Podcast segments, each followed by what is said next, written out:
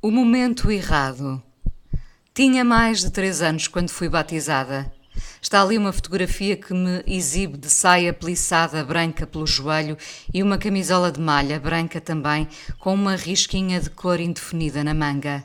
Uma pequena cheerleader com joelhos que tocavam um no outro como se fossem os melhores amigos. A fotografia tem a vantagem de me levar a viajar no tempo, fazendo eu essa reconstituição. Ao meu batizado compareceram meia dúzia de pessoas. O momento, adiado no tempo por diversos motivos, não deixava de ser solene, mas viria a ficar inscrito na minha memória por uma outra razão.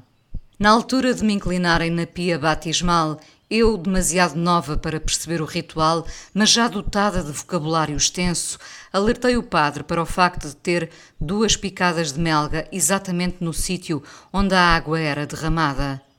Talvez não me lembrasse do episódio com tanta clareza se não fosse pelo que eu ouvi do outro lado. Nada, nem uma palavra.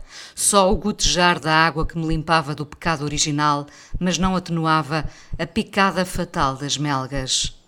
Um silêncio perturbador tornou ainda mais estranho o facto de eu estar ali com a minha saia plissada e os joelhos mais unidos do que os Estados da América.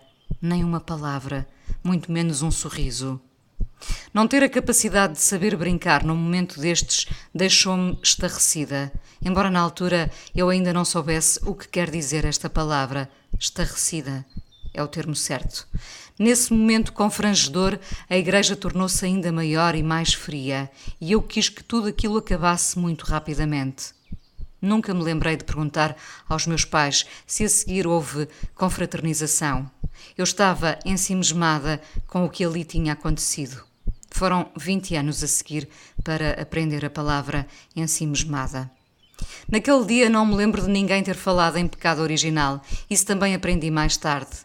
A falta de humor do homem da batina bateu-me muito mais. O respeito não se consegue pela austeridade ou pelo ar severo com que se fita uma miúda de três anos que estava muitíssimo mais preocupada com o facto de as borbulhas serem visíveis. O humor é uma dádiva nunca devia ficar fora de uma igreja que apregoa a bondade e o amor pelo outro. A fotografia lembra-me esse momento, mas também o facto de eu ali com o cabelo muito curto estar sempre a ser confundida com um rapaz. Perguntavam insistentemente à minha mãe se eu não era um menino, o que, vistas as coisas assim à distância, faria dela uma pessoa estranha que se divertia a vestir aquela criança com uma saia plissada estranha ou então à frente do seu tempo. Maldita inocência que já lá vai e tudo o que vemos agora é escrutinado sem dó. A fotografia está na parede. Eu orgulhosa da minha saia plissada que não chegava para cobrir os joelhos, as melgas como protagonistas e um cabelo curto que confundia os desatentos. Anos depois, quando fui para a secundária, voltei a cortar o cabelo muito curto e novamente fui confundida com um rapazinho triste que seguia sozinho no autocarro para a escola, cheia de pavilhões que faziam eco. Confundirem-me com um rapaz magoava-me muito. Não tenho explicação para isso, a não ser talvez por gostar muito de ser mulher. Naquela época, menina.